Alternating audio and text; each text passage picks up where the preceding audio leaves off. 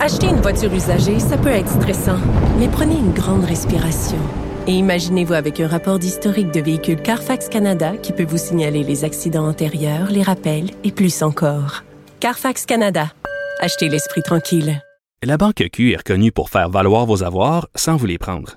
Mais quand vous pensez à votre premier compte bancaire, tu sais, dans le temps à l'école, vous faisiez vos dépôts avec vos scènes dans la petite enveloppe. Hmm, C'était bien beau. Mais avec le temps, ce vieux compte-là vous a coûté des milliers de dollars en frais, puis vous ne faites pas une scène d'intérêt. Avec la banque Q, vous obtenez des intérêts élevés et aucun frais sur vos services bancaires courants. Autrement dit, ça fait pas mal plus de scènes dans votre enveloppe, ça. Banque Q, faites valoir vos avoirs. Visitez banqueq.ca pour en savoir plus.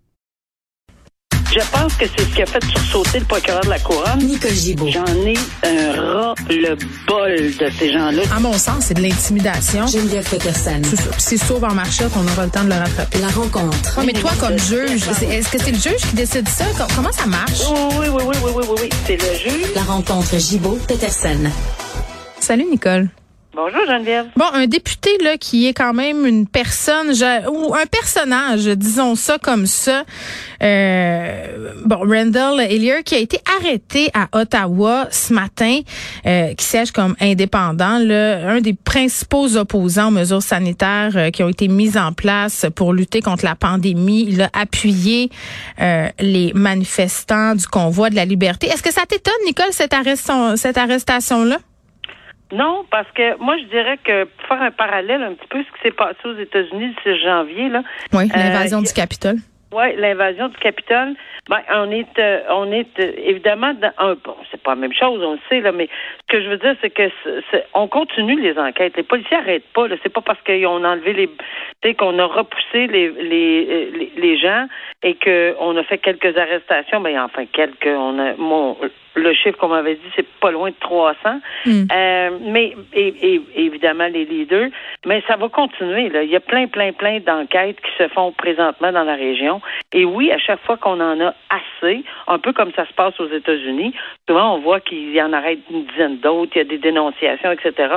Alors oui, pendant cette invasion-là, euh, ce siège-là à Ottawa, ben il y a plusieurs, il y a tellement de monde qui était là, donc dans les circonstances, il va y avoir des enquêtes qui vont qui vont se faire, puis on va probablement entendre parler de, de plusieurs personnes ici, ce qui est assez, euh, euh, c'est assez difficile à comprendre là, que oui, c'est un controversé député là, dans indépendant dans Queens Park, là, ici dans la région d'Ottawa, mais euh, il a été arrêté lundi matin. Pourquoi? Parce qu'il y, y a à peu près comme neuf euh, chefs d'accusation. Mais on se souvient, Geneviève, tu sais que entre autres, là, on avait entendu parler que c'était épouvantable. Il y avait des gens qui euh, qui disaient aux, aux, aux- aux personnes appelez le 911, appelez le 911 Ouais. pour submerger les lignes téléphoniques. C'est vraiment Non, non, dangereux. écoutez, là, ils, ont, ils ont incité à, à commettre des méfaits. Ouais. euh, puis ils auraient pu mettre la vie de gens en danger aussi. Ça a peut-être d'ailleurs été le cas, puis on l'a pas su. Là. Non, c'est peut-être exactement. Alors, c'est une des choses qui est enquêtée. Là. Il aurait conseillé, évidemment, toujours présumé innocent jusqu'à preuve du contraire, là, hors de Mm. tout doute, mais il aurait conseillé à ses abonnés d'appeler massivement qu'on lit le 911 Mm. pour submerger. Juste là, là, en soi, là. Euh, alors, c'est- quelque chose. C'est quand même une personne. Moi, j'ai j'ai j'ai tombé sur. euh, il rentrait au palais de justice là, euh, et, et j'ai tombé sur son entrevue. Puis je suis rien là. C'est c'est tous des gens. Le gouvernement. c'est- T'as l'impression qu'il minimisait? Plus que minimiser, il n'y a rien de vrai. C'est c'est- c'est- c'est- c'est quelqu'un de complotiste. On le connaît apparemment. là. Oui, très, Alors, très, très, très intense euh, sur les médias intense. sociaux. C'est fou, Nicole, parce que, écoute, euh, je fais un peu de pouce sur ce que tu me dis, là, euh, les figures euh, de ce convoi-là qui poussait les gens à faire des choses.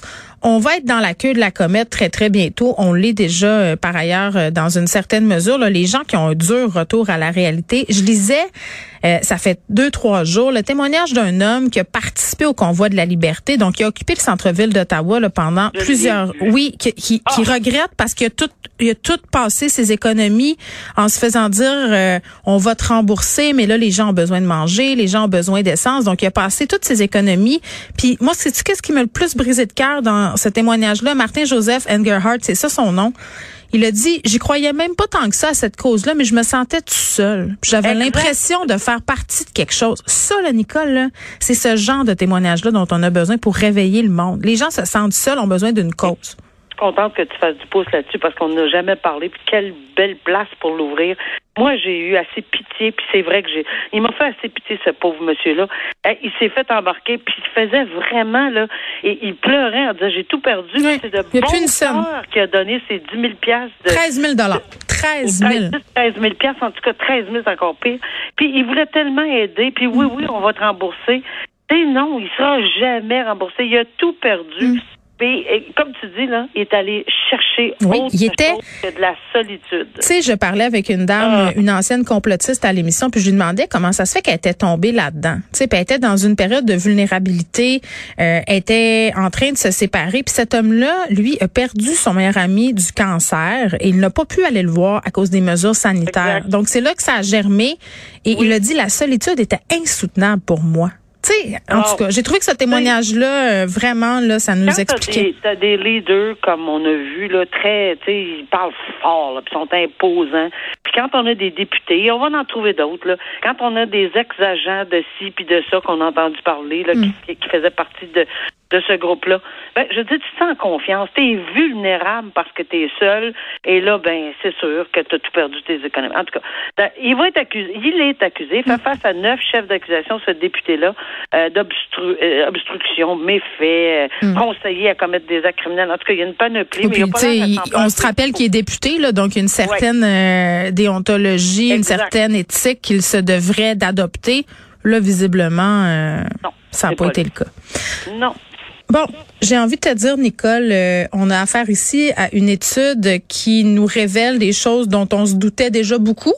Toi, pour avoir siégé, euh, j'imagine que c'est un constat que tu as fait à maintes reprises. Donc, cette étude qui a été menée euh, par l'Université du Québec à Montréal, euh, c'est une étude qui a été menée par un groupe d'étudiantes qui nous apprend que, ben écoute, donc, breaking news, là, la justice n'est pas équivalente pour tout le monde, particulièrement pour les femmes provenant de groupes marginalisés euh, qui sont victimes de violences. Et là, je parle pas des juges, on parle du système de justice, la, la machine. Non, c'est vrai. Puis le système et la machine, c'est, c'est, ça part de la base. Ça part ça. évidemment aux, aux- aux personnes. euh, à qui ces personnes-là marginalisées font-ils confiance? Euh, est-ce qu'ils vont se sauver dans la rue quand ils vont voir des policiers? Oui, malheureusement. Euh, il y a des gens, des groupes spécialisés qui, et, et- et- mais il n'y en a pas assez, là. C'est sûr qu'on n'est pas capable d'en avoir tous les coins de rue qui aident ces personnes-là pour essayer d'obtenir une ouverture. Oui, je l'ai vu. Je l'ai vu et dans ma pratique, mais je l'ai vu aussi à travers le Québec euh, en rencontrant les, divers, les, les divers corps de police. Et, et c'est sûr qu'il y a des, il y a des, euh, des gens qui travaillent euh, avec les corps policiers pour aider justement à Déstigmatisé. euh, c'est ça. Euh, la, la question, cette peur-là, cette- parce que sérieusement, euh, malheureusement, il y a souvent des propos euh, qui sont, que ce soit en- au niveau santé ou si on l'a vu dans les hôpitaux. Là, Ben, on a vu avec le, le- passé. l'affaire Exact. Joyce Echaquan et tout ça, puis on a vu euh, bon, il y a un certain racisme systémique dans la police. Là, Sylvain Caron qui va quitter son poste de directeur du SPVM. Quelle merveilleuse occasion pour ce corps de police là d'envoyer un message clair. Pourquoi pas une chef ou un chef euh, de police racisé? Sans- sans- sans- déjà là, ça contribuerait. Je dis pas que ça doit être ça, mais c'est dans les possibilités. Il y a des embûches, oui, ça serait certainement. Mais pour avoir rencontré des gens, évidemment, aussi du, de, de groupes euh, euh, racisés ou etc. Oui, mais Fadi Daguerre, le euh, chef de la police de Longueuil, il fait tout un travail là. Tout un travail et je le salue parce qu'on a beaucoup travaillé euh, euh, avec lui pendant le comité. Ça a été fort intéressant Mm. d'entendre la façon dont, dont il voit les choses, vraiment avec, euh, tu sais, il n'y a pas d'ornière. là. C'est vraiment très large sa vision, puis il est très inclusif. Puis ça, c'est une façon. Puis je pense que les gens, on, on a réalisé que les gens font beaucoup plus confiance lorsqu'on voit. Puis il y avait même pas de, tu sais, c'est des policiers qui n'ont pas d'armes souvent, puis c'est des gens qui sont habillés comme tout le monde. Euh, S'ils ont besoin, évidemment, de- avec euh, force, ben oui, ils vont le faire. Mais, tu sais, dans le système, on va pas loin, loin, loin, là. Que ça soit des, des- des- peu importe qui, quand on voit une personne, un itinérant ou quelqu'un qui a de la difficulté ou marginalisé de quelque façon que ce soit, euh, avec des problèmes de drogue, d'alcool, on n'a pas le même regard. Je m'excuse. Non, mais tout le monde, c'est un billet même parfois inconscient, puis de le reconnaître, c'est déjà très bon. Exactement, c'est un billet pour tout le monde. Eh, mais il y a des gens, heureusement, qui veulent s'en occuper puis qui veulent euh, le mettre euh, en première ligne. D'écouter, là, c'est des êtres humains parce que mhm. c'est des êtres humains comme tout le monde. Ils n'ont pas été chanceux comme toi, moi, puis les le monde aider, les aider, ça réduit le risque de récidive. Tout à fait. Alors, c'est vraiment l'investissement là-dedans. Euh, on le fait dans notre rapport, on le fait avec la police, on le fait dans les. Euh, mais on dirait que c'est, c'est, ça revient toujours au chasser le naturel, ça revient au galop. On sait bien, il est drogué. Il, on sait bien, il est drogué. Vous allez faire un petit tour d'un commentaire euh, sur les sites des différents médias et sur les médias sociaux pour voir qu'on a encore bien de la job, Nicole. Ben, ben de la job. On a beaucoup de travail. Bon, euh, écoute, je pensais pas euh, qu'il y a un dossier qui touche le tribunal administratif du logement qui allait me passionner autant. C'est un dossier de la presse. Et vraiment, euh, il fallu que je me reprenne à deux fois là, lors de la lecture parce que c'est compliqué. Il y a des ramifications. Une véritable guerre de tranchées, là, disons ça comme ça, qui déchire des juges du tribunal administratif du logement. C'est comme s'il y avait deux clans. et bon, maître Patrick Simard, qui est le président, là, euh, bon, euh, on l'accuse de faire régner un climat de terreur. Il y a une histoire d'agents de joueurs aussi, de sportifs là-dedans. Là, démêle-nous tout ça, Nicole, parce ben, que là... Moi, je, je, je, vais juste essayer de faire un portrait de façon générale. Oui. À mon avis, ça existe partout. Je suis pas surprise du tout. Ah non? Je l'ai, non, pas en tout. Okay. Je l'ai vu moi-même. Euh, des, des, des gens qui sont, sont en, sont en ils ont un poste de pouvoir mhm. quelconque, là, et, c'est souvent le cas. Parce que, euh, regarde, on va être honnête, là, euh, des juges, que ce soit au TAL, que ce soit n'importe où, ou dans des positions très hautes, les égaux sont forts. Mhm. Hein? Alors, on ne dit pas à quelqu'un où on veut pas se faire dire quoi que ce soit, ou à peu près pas, surtout pas de s'immiscer dans les affaires des autres. Et on va trouver des fois toutes sortes de manières pour faire euh, écraser ou une... bon, c'est sûr que la situation devient complexe parce qu'on parle de harcèlement au travail, on parle de de, de, de climat toxique, de, de personnes toxiques, ben oui. Ben, puis de personnes toxiques, euh, oui, je l'ai vu. Euh, je, je, absolument, ça existe. Ça existe dans tous les milieux. Euh, et, et, et, malheureusement, quand on est en position d'autorité ou qu'on a un peu plus d'autorité, il y en a qui s'en servent vraiment à très mauvais escient. Moi, j'ai juste à dire que les gestionnaires, peu importe dans quelle position ils sont, devraient avoir une formation de gestionnaire.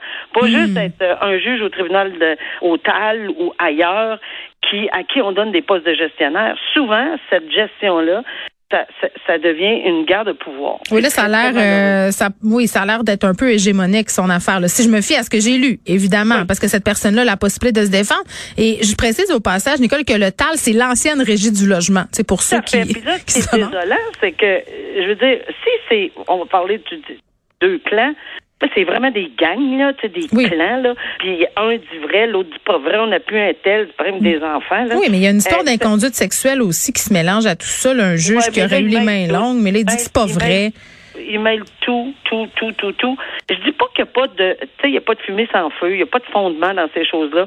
On prend pas ni pour un ni pour l'autre là-dedans, ce qui est très, très, très désolant parce qu'on en parle ensemble c'est que moi, je peux, je peux te, te, dire que oui, ça existe, que ça existe euh, probablement dans tous les milieux, mais quand on, on, on, offre un service à la population, et quand on s'appelle le tribunal administratif du logement et on sait combien ça refoule et qu'on voit des gens, et je, je le dis, là, je l'ai vu dans d'autres milieux, là, même professionnels, où on est obligé d'envoyer des gens en congé de maladie parce qu'ils font des mini-dépressions ou sont plus capables, mm. ben, on enlève des gens euh, compétents à faire leur travail. C'est très malheureux parce que, évidemment, on pourrait voir euh, que ça va peut-être retarder, malheureusement, certains dossiers. S'il n'y a pas assez de monde ou il y en a qui tombent au combat. Alors, c'est bien désolant. Il faut falloir que ça se règle. Mais je pense que c'est pas le conseil de la magistrature ici, c'est comme le, comme le conseil facultatif. Il y, a, un terme, là, euh, mais c'est une loi spéciale qui régit euh, euh, les gens du tribunal administratif. Je pense que c'est ça doit être percé, ce problème-là. Si on veut effectivement ouvrir la porte puis pas voir des gens tomber au combat, comme je disais, là, euh, parce qu'ils en peuvent plus, parce qu'ils sont pas avec la bonne gang. Ou oh, puis déjà que la régie du logement, ça n'a pas tellement bonne réputation. C'est comme, on est tout le temps en train de parler des dédales administratifs, d'à quel point c'est long. Là, on a une espèce, je m'excuse l'expression, Nicole, mais ce shit show-là, on aurait pu s'en passer. on aurait vraiment pu s'en passer. Puis il y a le ministre des Affaires municipales qui préfère ne pas commenter. Fait que là, si tout le monde regarde à côté, puis à droite, puis à gauche, on va le régler mm. comment?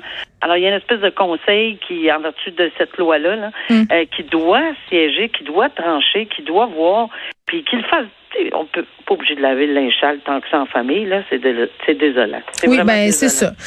Euh, un petit suivi Nicole rapide euh, sur un dossier dont on a parlé toi et moi qui a fait réagir euh, beaucoup d'auditeurs, beaucoup d'auditrices. C'est cette femme qui avait une liaison avec un collègue de travail, ça se passe dans le milieu universitaire qui des années plus tard bon, on a appris qu'elle menait une espèce de campagne de salissage et là elle a vraiment été accusée d'avoir pourri la vie à cet homme-là. Elle a été reconnue coupable vendredi. Une seule journée de délibération du oui. Puis moi, ce qui m'avait vraiment frappé, en commençant, puis ensemble on en avait parlé, c'est que c'est ça devant le jury. Oui, parce que c'est intime.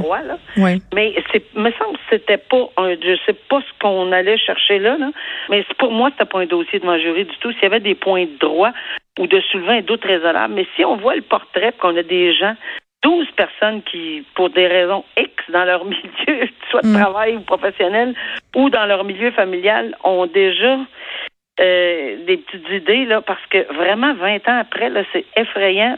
La preuve, là, moi, je l'ai suivie, on ne peut pas tellement la commenter parce que c'était devant le jury, puis qu'on on, on, gardait une petite gêne parce qu'on voulait pas d'aucune façon que les jurys écoutent ou entendent les commentaires. Mm-hmm. Mais je veux dire, la preuve était accablante, là, mais vraiment accablante. Euh, et c'est désolant. Ce monsieur-là, là, il, il était brisé, brisé, brisé. Non, puis euh, les répercussions sur sa famille, puis il a été traîné dans la boue Incroyable. au travail. Donc voilà, cette femme-là qui a été reconnue euh, coupable, Anne Letelier. Deux chefs d'accusation. Ouais. Tu l'as dit, c'est fini, puis on verra. Mais je pense, là, les représentations sur la peine, j'ai hâte de, pas j'ai hâte, là, mais je, je ça va me, je vais voir, je vais être très curieuse, c'est plutôt le mot, de voir les observations, observations sur la peine de 4 mai. Très bien. Merci, Nicole. À demain. À demain. Au revoir.